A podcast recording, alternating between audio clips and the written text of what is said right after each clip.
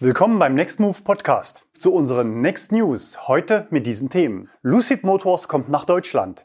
Neues Modell von Mercedes. Ionic 5 Wartung. Mehr Reichweite für den Kia EV6. Tesla öffnet Supercharger. Warteschlangen an Ladestationen. Fan-Treffen bei Tesla und VW. R-Königschau. Faktencheck Plug-in-Hybride und Neues von Next Move mit neuen Aktionen, neuen Videos und schlechten Nachrichten. Lucid Motors kommt nach Deutschland. Der US-Hersteller will ab dem nächsten Jahr erste Fahrzeuge in Deutschland ausliefern. Das hat Roberto Russo, Lucid-Chef in Deutschland, jetzt bestätigt. Im Laufe des Jahres will Lucid den Fahrplan für die Auslieferung dann in den weiteren europäischen Ländern bekannt geben. Wie viel der Lucid Air, so heißt das erste Modell, bei uns kosten wird, ist noch unklar. In Amerika sollen die beiden teuersten Versionen des Lucid Air schon bald ausgeliefert werden. Und zwar im Direktvertrieb, wie wir es schon von Tesla kennen. Die Version Grand Touring ist das Modell mit der maximalen Normreichweite von 832 Kilometern und kostet 131.500 US-Dollar vor Steuern und Förderung. Das Auto hat einen 113 Kilowattstunden großen Akku. Die Dream Edition ist hingegen auf maximale Leistung ausgelegt. 1080 PS, das sind 794 Kilowatt sollen es sein. Dieses Topmodell kostet 161.500 Dollar und schafft mit dem gleichen Akku 810 Kilometer Reichweite. Die Basisversion Air Pure startet mit 69.900 Dollar, bietet 653 Kilometer Reichweite bei 353 Kilowatt Leistung. Eine Besonderheit beim Lucid Air ist das 900 Volt System, das es bisher noch bei keinem Elektroauto gab. Der Hersteller verspricht dadurch besonders hohe Ladeleistungen. So sollen 20 Minuten Ladezeit ausreichen, um knapp 500 Kilometer Reichweite nachzuladen. Mit dem großen Akku hätte der Lucid Air gute Chancen, zum neuen Reichweitenkönig unter den Elektroautos zu werden und den Mercedes EQS wieder vom Thron zu stürzen. Dafür muss sich das Auto natürlich erstmal in der Praxis beweisen, sobald erste Modelle ausgeliefert werden. Und natürlich muss auch eine Typenzulassung mit WLTP-Angabe für Europa erbracht werden. Neues Modell von Mercedes. Wie die Autobild berichtet, will Mercedes eine Elektroversion seiner G-Klasse schon im September auf der IAA 2021 in München zeigen. Das Auto soll auf das bisherige Namensschema setzen und EQG heißen. Die passenden Bezeichnungen EQC 560 und 580 hat sich Mercedes schon gesichert. Allerdings wird die elektrische G-Klasse keine Neuentwicklung sein, sondern auf dem bisherigen Verbrennermodell basieren.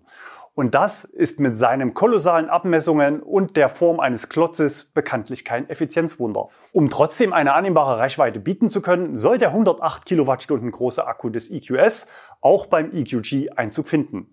Statt der 770 Kilometer werden beim EQG nur 500 Kilometer Normreichweite erwartet. Den Marktstart erwartet man fürs kommende Jahr. Laut Autobild soll der Einstiegspreis bei ca. 130.000 Euro liegen. Zwar wäre eine elektrische Neuentwicklung hinsichtlich der Effizienz und Reichweite sicherlich die bessere Option, aber wahrscheinlich gibt es bei Mercedes schlicht ein Zeitproblem. Denn die Grenzwerte für Schadstoffausstöße werden immer schärfer und lassen dem Hersteller gar keine andere Wahl, als die G-Klasse schnellstmöglich zu elektrifizieren. Ionic 5 Wartung. Diese Woche gab es eine frohe Botschaft für alle Ionic 5 Besitzer und Kunden, die noch auf ihr Auto warten. Hyundai hat sich entschieden, das Wartungsintervall für das Modell zu verdoppeln. Der erste planmäßige Werkstattbesuch wird so erst nach zwei Jahren oder 30.000 Kilometer fällig, was zuerst eintritt. In meinem Serviceheft ist noch das alte Intervall mit 15.000 Kilometer und einem Jahr vermerkt. Dafür gibt es demnächst Austausch. Wenn euch der Ionic 5 interessiert, dann solltet ihr euch im Anschluss an diese News unbedingt unseren aktuellen Test vom Dienstag anschauen. Wir hatten drei verschiedene Antriebsvarianten des Ionic 5 in den Disziplinen Verbrauch, Reichweite und schnelles Laden verglichen. Am Ende gibt es einen überraschend knappen Zieleinlauf an der Ladesäule. Die Ergebnisse zum Allrad versus Heckantrieb bzw. kleiner versus großer Akku lassen sich in Tendenz auf andere Marken übertragen. So langsam trauen sich immer mehr Hersteller beim Übergang vom Verbrenner zu Elektro längere Wartungsintervalle zu. Allen voran natürlich Tesla, wo die Intervalle nur eine Empfehlung sind, aber auch VW geht bei den IDs auf zwei Jahre und unbegrenzte Kilometer für die erste planmäßige Wartung. Wir finden es immer wieder spannend, wie die Hersteller beim Thema Elektro zwischen Agilität, das heißt schneller Markteinführung neuer Modelle, und Sicherheitsdenken hin und her gerissen sind. Das bringt uns direkt zum nächsten Thema. Es geht ums Schwestermodell. Mehr Reichweite für den Kia EV6. Auch beim EV6 sind die Bestellbücher bereits geöffnet, obwohl das Fahrzeug bisher nur statisch präsentiert wurde. Die Annahme verbindlicher Bestellung auf Basis vorläufiger technischer Daten ist natürlich nicht ganz ohne Risiko für den Hersteller. Da ist es wohl besser, etwas vorsichtiger in seinen Aussagen zu bleiben. Bei Kia hieß es in der ersten Preisliste vom April ganz klein gedruckt, die Angaben beziehen sich auf aktuelle Schätzung, Planwerte und sind vorbehaltlich der finalen Fahrzeughomologation. In der Vorabpreisliste war der Kia EV6 in seiner reichweitenstärksten Variante mit großer Batterie und Heckantrieb mit ca. 510 Kilometer gelistet. Nach Abschluss der Typenzulassung verkündet man nun sogar 528 Kilometer. Für die anderen Varianten nennt man noch keine Daten. Stand Donnerstag war der Konfigurator online noch nicht verfügbar. Eine weitere spannende Zahl haben wir aber noch für euch. Die Ladezeit beim EV6 soll ja wie beim Ioniq 5 nur 18 Minuten von 10 auf 80 Prozent betragen. Aber der EV6 hat ja mit der großen Batterie knapp 5 Kilowattstunden mehr Kapazität an Bord. Das heißt, es muss eine andere Ladekurve her, um die Zeitvorgabe zu halten. Konkret nennt man jetzt erstmals einen Maximalwert von 239 Kilowatt Ladeleistung. Und dass er die nicht nur kurz hält, ist auf Basis unserer Ladekurventests mit dem Ioniq 5 ja zu erwarten. In der Spitze schafft der Ioniq 5 ca. 225 Kilowatt Leistung. Tesla öffnet Supercharger für alle. Im September sorgte ein Video hier auf dem Kanal für internationale Aufmerksamkeit, in dem wir zeigten, wie Porsche Taycan, VW ID3 und Kia e-Niro erfolgreich am Supercharger aufladen konnten. Bug oder Feature war damals die Frage, die wir aufgeworfen hatten. Für viele Tesla-Fahrer war klar, es kann sich nur um einen Bug handeln. Vermutlich, weil nicht sein kann, was nicht sein darf. In unseren Umfragen der letzten Monate war die Mehrheit der Tesla-Fahrer gegen eine Öffnung. Diese Woche nun bestätigte Elon Musk auf Twitter, dass Tesla im Laufe des Jahres das Supercharger-Netzwerk für andere Marken öffnen wird. Wichtiger Hinweis, die Tesla-Zeitrechnung folgt einem eigenen Tesla-Standard. Mutmaßlich zuerst in Norwegen und Schweden, aber laut Musk im Laufe der Zeit in allen Ländern. Bei Nicht-Tesla-Fahrern wurde diese Ankündigung mit freudiger Erwartung aufgenommen. Bei Tesla-Fahrern sorgte sie für Unsicherheit, Frust oder gar Enttäuschung. Befürchtet werden vor allem Warteschlangen, längere Ladezeiten und dass die Exklusivität abhanden kommt. Das Supercharger-Netz gilt für viele als wichtiges Alleinstellungsmerkmal und viele Tesla-Fahrer stehen sogar auf dem Standpunkt, dass sie mit dem Kaufpreis einen Anteil am Supercharger-Netz erworben hätten. Elon hatte in der Vergangenheit mehrfach betont, dass ein Teil des Fahrzeugkaufpreises in die Expansion des Supercharger-Netzes investiert wird. Offenbar ist nun aber der Zeitpunkt gekommen, um aus dem Cost Center Ladeinfrastruktur ein Profit Center zu machen. Elon hatte jüngst auch angekündigt, dass das Energiegeschäft in Zukunft größer sein soll als das Autogeschäft. Mit weltweit 25.000 Superchargern an rund 3.000 Stationen verfügt Tesla über das dichteste und zuverlässigste Ladenetz der Welt. Wenn dort alle Elektroautos laden könnten, wäre Tesla unangefochtener Marktführer für Fahrstrom. Technisch gibt es aus unserer Sicht noch kleinere Hürden, vor allem im Handling zu überwinden. Die Investition in längere Kabel, passend für alle Modelle, wären Peanuts im Vergleich zu den bisherigen Kosten für den Ausbau des Netzes. Die Auslastung der teuren Infrastruktur ließe sich für Tesla deutlich erhöhen und über dynamische Preise, ähnlich wie bei fossilen Tankstellen, könnte Tesla die Auslastung sogar smart steuern. An einigen Standorten macht man das schon. Und Tesla braucht neue Erlösquellen, denn die Einnahmen aus den CO2-Zertifikaten werden weiter abschmelzen, da andere Hersteller ihre Flottenziele mit eigenen Elektroautos erreichen. Mit Stromverkauf kann Tesla direkt am Markterfolg der anderen Hersteller profitieren und das passt ja auch wieder wunderbar zur Mission Tesla. Und es kann tatsächlich heute schon passieren, dass manch anderer Kunde gerne bei Tesla Umsatz machen würde. Verkehrte Welt heute am Schnelllader bei Ionity. Alle Plätze belegt, Nummer 1 ist kaputt, fünf, fünf Autos am Laden und bei Tesla acht Ladeplätze, kein Auto da. Was ist denn los hier? Wenn die Supercharger offen für alle sind, kann Tesla im Übrigen auch öffentliche Fördermittel für neue Standorte beantragen. Die EU rechnet mit 15 Milliarden Euro Investitionen bis 2035. Wir glauben, dass Tesla zuerst an den großen Stationen die Charger freigeben wird. Neue Stationen, die jetzt gerade entstehen, sind oft auffällig groß mit 20 bis 40 Ladepunkten, so wie hier in Oberhonnefeld. Auch das Ausbautempo von Tesla hat angezogen. So gibt es derzeit Baustellen an Orten, die gar nicht auf der Tesla-Ankündigungskarte stehen. So wie auch hier in Kaltenkirchen, voraussichtlich mit zwölf Ladeplätzen. Vielen Dank an Christoph für das Foto. Und natürlich kommt auch wieder die 800 Volt Diskussion auf. Tesla hat ja bereits eine Erhöhung der Ladeleistung angekündigt, aber das muss ja nicht zwangsläufig über die Spannung passieren. Auch bei BMW und Mercedes geht der Trend im Top-Segment aktuell noch auf eine hohe Stromstärke über einen längeren Zeitraum, um kurze Ladezeiten zu ermöglichen. Bei 500 Ampere ist aktuell aber noch Schluss, das reicht für 200 Kilowatt Ladeleistung. In unserem Video hatten wir am Beispiel des Porsche Taycan mit 800 Volt Technik gezeigt, dass der am V3 Supercharger nur mit halber Leistung geladen wurde. Das würde natürlich auch die neuen Modelle von Hyundai und Kia betreffen, die dann bei Tesla nur halb so schnell laden können wie bei Ionity oder anderen Anbietern. Am Montag wird Tesla seine Quartalsergebnisse berichten. Die Öffnung des Supercharger-Netzes wird sicher zur Sprache kommen. Wenn nicht von Elon, dann sicher von den Analysten. Eine wichtige Hürde gibt es zumindest in Deutschland noch zu nehmen. Unseres Wissens nach sind Tesla Supercharger derzeit nicht eichrechtskonform. Offen bleibt, ob Andy Scheuer und Elon Musk auch über dieses unbedeutende Detail gesprochen haben, aber im Zweifel nimmt es Andy beim Thema Abrechnung auch nicht so genau. Passen dazu Warteschlangen an Ladestationen. Wir erleben es immer häufiger bei unseren Testfahrten oder auch wenn ich einfach nur so unterwegs bin, dass man an der Ladestation schon lange nicht mehr allein ist. Wir erwarten, dass schon in diesem Sommer auch an den Vierer, Sechser oder sogar noch größeren Ladeparks wie bei Tesla es zu Ladestaus kommen kann. In den Ferien gibt es sowas ja schließlich auch an fossilen Tankstellen. Wir sprechen das Thema erwarteter Kapazitätsengpass entlang der Autobahnen hier regelmäßig an. Aber ist das wirklich so? Wir wollen dem Thema noch mehr Gewicht verleihen und mit eurer Hilfe den Faktencheck machen. Gesucht werden Fotos oder kurze Videos von Warteschlangen an Ladestationen. Aber nicht am Gratislader beim Discounter oder abends in der Innenstadt an einer Normalladesäule. Eure Einsendungen müssen folgende Kriterien erfüllen. Maximal ein Kilometer Entfernung zur Autobahn. Mindestens zwei zeitgleich nutzbare Schnellladeanschlüsse mit mindestens 75 Kilowatt Leistung und keine Gratislader. Außer Tesla Supercharger, dort können ja einige Kunden noch kostenlos laden. Schreibt uns Standort und Betreiber, Anzahl der Autos und Ladepunkte, wie viele haben gewartet und wie lange musstet ihr selber warten, sofern ihr nicht vorher schon da wart, bevor sich die Schlange gebildet hat. Wie könnte sowas aussehen? Ein Video aus dem Nempitz hatten wir ja schon, aber ich habe noch eins für euch. Hallo, kleiner Bericht vom Außenreporter mal wieder. Ich bin hier in Nempitz und ihr seht ja hinter mir sechs Supercharger von Tesla, aber keinen einzigen Tesla. Und gegenüber ist sechsmal Ionity und da ist volle Hütte. Da sind nämlich eins, zwei, drei Audis und ein Mercedes EQV hier gerade fleißig am Laden. Tja, verkehrte Welt könnte man sagen.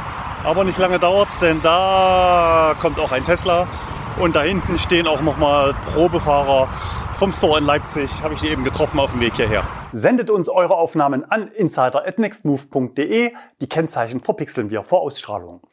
Wer dem Trubel entgehen möchte, hat zumindest als Porsche-Fahrer neuerdings Zugriff auf eine exklusive Dienstleistung. Porsche bietet Taycan-Fahrern ab sofort die Möglichkeit, die Schnellladesäulen an vielen Porsche-Zentren nicht nur einfach zum Aufladen zu benutzen, natürlich gegen Bezahlung, sondern auch vorab einen Ladeplatz zu reservieren. Wo ist der Haken? Es gibt gleich mehrere. Erstens, Porsche-Zentren sind nur selten an der Autobahn, sondern eher im städtischen Bereich und es gibt eigentlich viel zu wenige Ladepunkte, um so einen Dienst auszurollen. Zweitens, die Reservierung erfolgt nicht aus Porsches Lade-App, sondern ich muss auf der Homepage vorab ein komplettes Anfrageformular ausfüllen. Drittens, die Ladestationen sind teilweise nur während der Öffnungszeiten der Niederlassungen verfügbar. Viertens, wenn ich nur 20 Minuten fürs Laden brauche, will ich eigentlich nicht vorab 10 Minuten fürs Einbuchen einer Reservierung verbringen. Und fünftens, offenbar wird das Ganze händisch ausgeführt. Das heißt, es schaltet jemand zuvor die Säule ab oder stellt ein Schild auf oder ein Hütchen.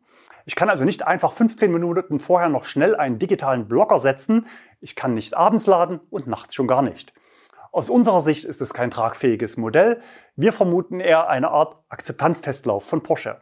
Über solche Reservierungsmöglichkeiten wird schon länger diskutiert und teilweise wird sowas von Betreibern und Herstellern auch angekündigt. Der Systemdienstleister Hubchecked hat übrigens bereits Ende 2016 die Einführung einer digitalen Reservierungsmöglichkeit für Ladestationen verkündet. Nicht angekündigt, verkündet. In der Praxis umgesetzt haben das aber die großen angeschlossenen Fahrstromanbieter bisher nicht. Meine Fragen an euch. Erstens, habt ihr schon mal voll digital vorab einen Ladepunkt reserviert? Und wenn ja, mit welchem Anbieter? Schreibt es uns in die Kommentare. Und zweitens, was haltet ihr grundsätzlich von dieser Möglichkeit? Ist das überhaupt nötig? Ist dem Nutzer das zu viel Aufwand, wenn ich derzeit zu ca. 95 Prozent zumindest an der Autobahn auch ohne Reservierung Sicherstrom bekomme? Und führt das nicht zu einer zusätzlichen künstlichen Verknappung des Angebots? Denn ich würde ja nicht minutengenau meine echte Ladezeit reservieren, sondern eher ein Zeitfenster von 60 oder 90 Minuten, denn ich weiß ja nicht, wie ich im fließenden Verkehr durchkomme. Dazu heute unsere Umfrage. Ja, reservieren ist die Zukunft und steigert die Akzeptanz der Elektromobilität. Oder nein, zu aufwendig, zu wenig treffsicher, zu viele Restrisiken, der freie Stellplatz zum Beispiel und die besagte künstliche Verknappung. Den Link zur Umfrage findet ihr unter dem Video in der Textbox. Fan-Treffen bei Tesla und VW mit mehr oder weniger Unterstützung der Hersteller und natürlich räumlich und zeitlich voneinander getrennt. Das erste VW-ID-Treffen findet vom 8. bis 12. September in Locarno im Tessin statt. Alex aus dem Orga-Team schrieb mir, unser Team hat es wirklich geschafft, dieses Treffen für VW interessant zu machen. Sie unterstützen uns mit Experten aus den entsprechenden Fachabteilungen, mit Fahrzeugen, die getestet werden können, sowie unveröffentlichten Studien und Prototypen. Mitmachen können alle, die ein Fahrzeug auf MEB-Basis haben, also auch Schwestermarken Audi und Skoda. Die Teilnahme ist grundsätzlich kostenlos, lediglich für zusätzliche Aktivitäten im Rahmenprogramm oder für die Übernachtung fallen Kosten an. Die Tesla-Fans treffen sich schon etwas früher, nämlich am 28. August in Grünheide. Die Teilnahme an der Veranstaltung ist kostenpflichtig. Auf dem Programm steht ein Sommerabend gefüllt mit Live-Musik auf zwei Bühnen in Hörweite zur Gigafactory. Die Übernachtung auf dem Festgelände ist möglich. Zugang hat alles, was elektrisch ist. Die Links für die Anmeldung zu beiden Veranstaltungen findet ihr unten in der Textbox. Erlkönigschau. Wir starten kurios mit einem Umbau. Den Elektro-Trabi hat mein Nextmove-Kollege Stan erwischt. Weiter geht's mit einem Doppelpack, gesichtet in Geiselwind. Zwei BMW i4 haben dort geladen, davon einer noch im Tarnkleid. Das Auto ist übrigens seit dieser Woche konfigurierbar, also eher kein Kandidat mehr, um zukünftig hier gezeigt zu werden. Vielen Dank an die Bilder an Klaus. In Südspanien finden aktuell offenbar noch Hitzetests statt. Thomas hat dort den i4 am Strand von Salobreña gesichtet. Abkühlung muss auch mal sein. Weiter geht's mit einem Kia EV6, erwischt von Robin auf der Autobahn A8 im Saarland. Er schrieb, die Freude war natürlich riesig, weil schon im Rückspiegel klar war, dass das kein normales Auto sein konnte.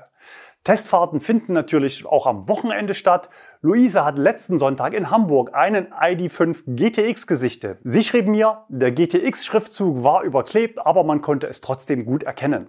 Außerdem haben wir noch einen Mercedes EQE von Michael. Das Auto hat verhüllt bei Ionity am Brenner geladen. Beim Losfahren musste es aber seine Identität preisgeben. Eine Entwicklungsstufe weiter sieht das Auto dann schon etwas runder aus. Friedjof hat ihn diese Woche auf der A27 bei Bremen erwischt.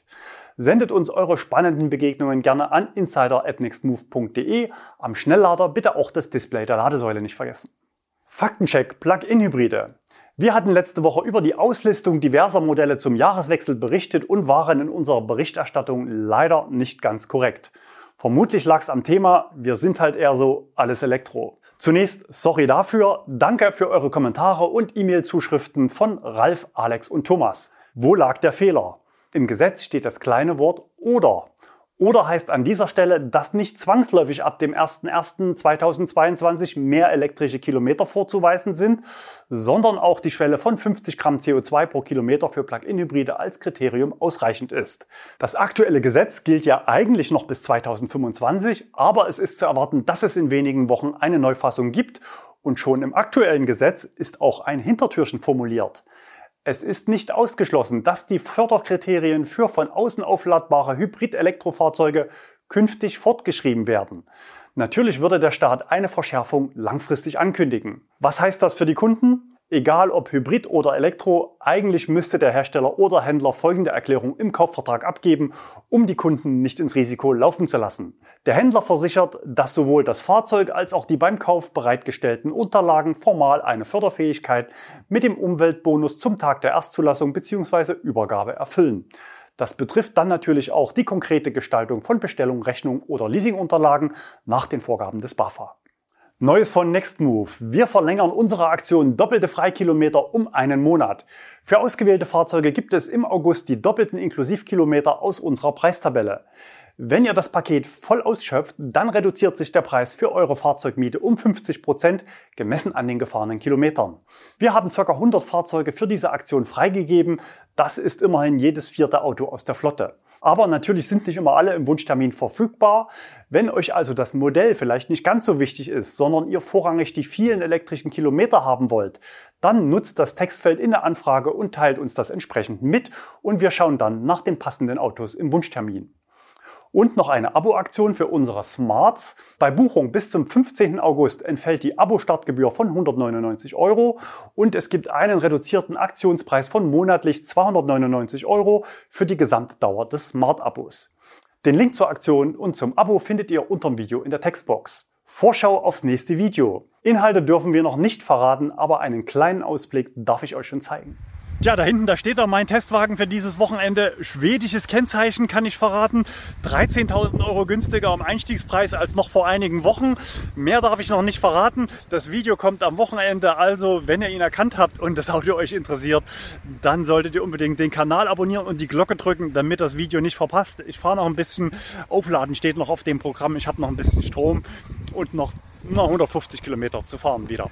Jetzt noch die schlechten Nachrichten. Auch die Menschen bei Nextmove machen im Sommer mal Urlaub. Das heißt, es kann sein, dass ihr in den nächsten beiden Monaten so circa zwei bis dreimal freitags mal ohne Next News auskommen müsst. Aber wir wollen trotzdem jeden Freitag 18 Uhr ein Video senden und wir haben einiges in der Pipeline. Unter anderem einen großen Vergleich mehrerer Fahrzeuge, statisch und dynamisch, einen Langstreckentest, ein Video zu einem ganz besonderen Stromspeicher, ein Review und ein Technik-Enthüllungsvideo mit offizieller Antwort des Herstellers zu dem, was ich da festgestellt habe. Wenn ihr heute noch nachlegen wollt, dann schaut euch gerne noch den Ionic 5 Test an, denn die Ergebnisse sind teilweise auch auf andere Modelle übertragbar, bei denen der Hersteller verschiedene Antriebs- und Akkuvarianten anbietet. Das waren unsere Next News Folge 163. Bis zum nächsten Video. Bleibt gesund und fahrt elektrisch.